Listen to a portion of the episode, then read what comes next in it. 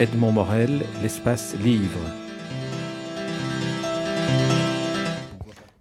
Alors, comme nous sommes dans un espace littéraire, j'aimerais vous interroger sur les rues auxquelles on donne les noms d'écrivains. Ça s'est passé comment à Bruxelles? Des écrivains belges, des écrivains français comme Victor Hugo? Bien sûr, nous avons les deux. Et nous avons pas seulement, parce que euh, si on gratte un peu, je pense qu'on trouvera des noms d'écrivains d'à peu près toutes les provenances. Enfin, c'est principalement des écrivains français. Et belges, bien sûr. Et non seulement belges, mais belges francophones, belges néerlandophones, ce que je trouve tout à fait, tout à fait euh, réaliste et normal. Alors là, euh, il y a une commune qui se distingue, et c'est la commune de Scarbeck, qui compte probablement à elle seule une cinquantaine de noms d'écrivains, ce qui est tout à fait remarquable. Et alors, vous avez des écrivains comme Max Elskamp, par exemple, qui aujourd'hui sont beaucoup, beaucoup moins connus qu'ils ne l'étaient peut-être de leur vivant. Mais euh, vous avez des prix Nobel comme Maeterlinck, euh, non seulement grand écrivain, mais aussi mondialement célèbre. Vous avez des gloires du passé comme Anatole France qui aujourd'hui tombe plus ou moins dans les oubliettes.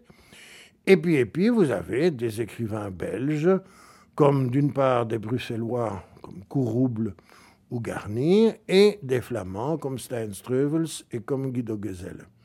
Donc, c'est vraiment un panachage et c'est tout à fait caractéristique de la commune de Scarbeck. Alors, ne me demandez pas pourquoi, parce que je n'en sais rien.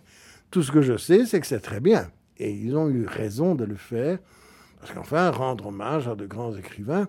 D'autres communes, par exemple, sont spécialisées dans les grands peintres. Et là, c'est notamment le cas d'Etterbeek, n'est-ce pas Où vous avez un catalogue de peintres impressionnant et où vous avez aux alentours de l'école militaire, par exemple, pratiquement tout, tout, tout, tout, tout ce que la, le monde compte comme grand peintre avec des Velasquez, des Murillo et, compagnie. Donc, en fait, les, communes euh, regroupent aussi plus ou moins thématiquement les choses, euh, mais en donnant des noms à des personnages ou bien à des choses, bien sûr. Pour Scarbeck, vous m'invitez à ne pas vous demander pourquoi ce sont des noms d'écrivains. Pour Etterbeek, est-ce que je peux vous demander pourquoi ce sont des noms de peintres? Euh, Non, il pourrait y avoir une grande école bah, tout, ce qu'on peut dire, c'est qu'à deux pas, il y a évidemment le musée du cinquantenaire, mais ça, ceci n'explique pas cela. Hein, nous serions à côté d'une académie de peinture ou autre, on, pourrait le comprendre, mais non, pas du tout. Euh, je crois que c'est une espèce d'enchaînement quand on a donné, au fond, on a donné la rue Murillo, et peut-être qu'on se dit, ben, au fond, si on l'a donné à Murillo, pourquoi pas à Velasquez, et de proche en proche, on est arrivé à Jordance et on est arrivé à la terre entière. Alors restons dans la bulle euh, picturale et plutôt dans la, dans, la, dans, la bulle de la bande dessinée, parce qu'il y a quelque chose d'un peu particulier aussi à Bruxelles, c'est des doubles noms à certaines rues. Oui, et ça c'est une nouveauté, parce que ça, il y a même beaucoup de gens qui ne le savent absolument pas. Il suffit pour ça de descendre dans le bas de la ville, et c'est sur le territoire de Bruxelles-Ville qu'on voit ça. Alors, euh, à l'initiative, je pense, d'un échevin qui était Simons, euh, qui s'occupait des arts en général et du patrimoine, je pense que c'est à ce moment-là qu'on a lancé le concept de mettre deux plaques l'une en dessous de l'autre, une avec le nom officiel traditionnel et l'autre avec un personnage de BD. Personnage qui est d'ailleurs euh, non seulement représenté par le nom de son héros, mais en plus par un petit dessin euh, de ce héros. Plaques qui sont d'ailleurs tirées en deux exemplaires, un que l'on met sur les façades et un deuxième que l'on vendra plus tard aux enchères pour des œuvres caritatives. Alors là, on a essayé, mais ce n'est pas toujours facile bien sûr, de faire coïncider le nom officiel avec le nom d'un personnage de BD.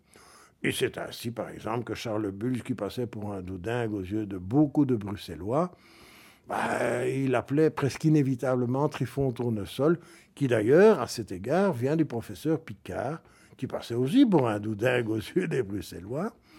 Et alors, vous avez, par exemple, le sommet est atteint par la place de la Monnaie, qui a évidemment le droit de s'appeler aussi Place Bianca Castafiore, la grande cantatrice. Ah, que je ris de me voir si belle en ce miroir en permanence dans Hergé. La Belgique a aussi été euh, couronnée par une série de prix Nobel. Il y en a neuf. Et je pense que vous n'avez pas réussi à trouver neuf rues portant les noms des prix Nobel. Hélas, hélas. Effectivement, vous avez ces neuf prix Nobel. Alors, il y en a, par exemple, le père Pire a droit à sa rue, enfin à son artère, c'est peut-être une avenue, je n'en sais plus rien. C'est pas ça qui compte, c'est que malheureusement, il y en a quatre qui sont carrément passés aux oubliettes quatre personnages qui ont au moins autant d'importance. Je pense par exemple à Ilya Prigogine, qui est vraiment un homme mondialement connu, et il n'a pas la plus petite artère à Bruxelles. Et même le professeur Bordet, qui a fait les recherches que l'on sait en matière de cancérologique, a droit à une artère, certes, mais une demi-artère, puisqu'il doit la partager avec Égée, puisque c'est la rue Égée-Bordet qui donne accès heureusement à l'Institut Bordet, qui lui est aussi mondialement célèbre pour ses recherches sur le cancer. Mais c'est un peu, un peu dommage, je trouve, qu'on n'ait pas eu l'imagination, qui n'était quand même pas excessive, de rendre un hommage à ces gens qui sont quand même reconnus par la plus grande institution euh, qui distribue des prix et qui donc a trouvé qu'ils méritaient d'être célèbres. Mais ce ne sont pas les seuls à être ignorés, n'est-ce pas? Vous avez par exemple un monsieur qui est un inventeur, l'inventeur de la bakélite, qui aujourd'hui n'a plus beaucoup d'importance parce qu'elle a été remplacée par le plastique, mais qui avant était vraiment répandu dans le monde entier. Ce monsieur s'appelle Bakeland, et ce monsieur a carrément fui la Belgique et n'a pas non plus droit à la moindre artère, alors qu'aux États-Unis, c'est une gloire une gloire américaine. Parce qu'évidemment, ayant quitté la Belgique, il a été incorporé aux États-Unis. Il est devenu américain. Alors, Georges Lebouc, on vous écouterait pendant, pendant des heures, mais nous arrivons au terme de, de, cet entretien. Je voudrais ne pas le terminer sans tout de même évoquer brièvement deux ou trois livres qui font quand même votre actualité littéraire et votre actualité éditoriale. Il y a notamment un livre qui a fait votre gloire en France et notamment dans les journaux comme Libération ou les plateaux de télévision, qui est un dictionnaire érotique du bruxellois. Non, pas du tout. Dictionnaire érotique de la francophonie où je me suis amusé à chercher dans tous les dictionnaires francophones, c'est-à-dire environ 75, euh, les termes les plus olé les plus graveleux. Dès que vous parlez du sexe ou de l'injure, vous êtes sûr de faire un tabac. J'avais fait avant un petit ouvrage intitulé Comment gueuler son prochain en bruxellois. Même topo, automatiquement, euh, il suffit qu'on ait le mot engueuler ou le mot fesse, et en avant la musique, c'est le succès assuré. Bon, je sais ce qu'il me reste à faire pour couler de vieux jours richissimes. C'est pas vrai du tout d'ailleurs. Alors il y a un autre, il y a un autre livre aussi qui a fait votre votre gloire euh, universelle et même au-delà, peut-on dire, qui est euh, le, politiquement correct. Parlez-vous politiquement correct, qui est un livre qui a fait beaucoup de bruit à juste titre, parce que vous remettez un peu les pendules à l'heure. Oui, en effet, le politiquement correct a l'art de m'exaspérer. On le voit, il y a de, de constants louvoiements qui sont exaspérants et ils sont tellement exaspérants que certains politiciens assez finaux ont compris qu'il fallait prendre le contre-pied.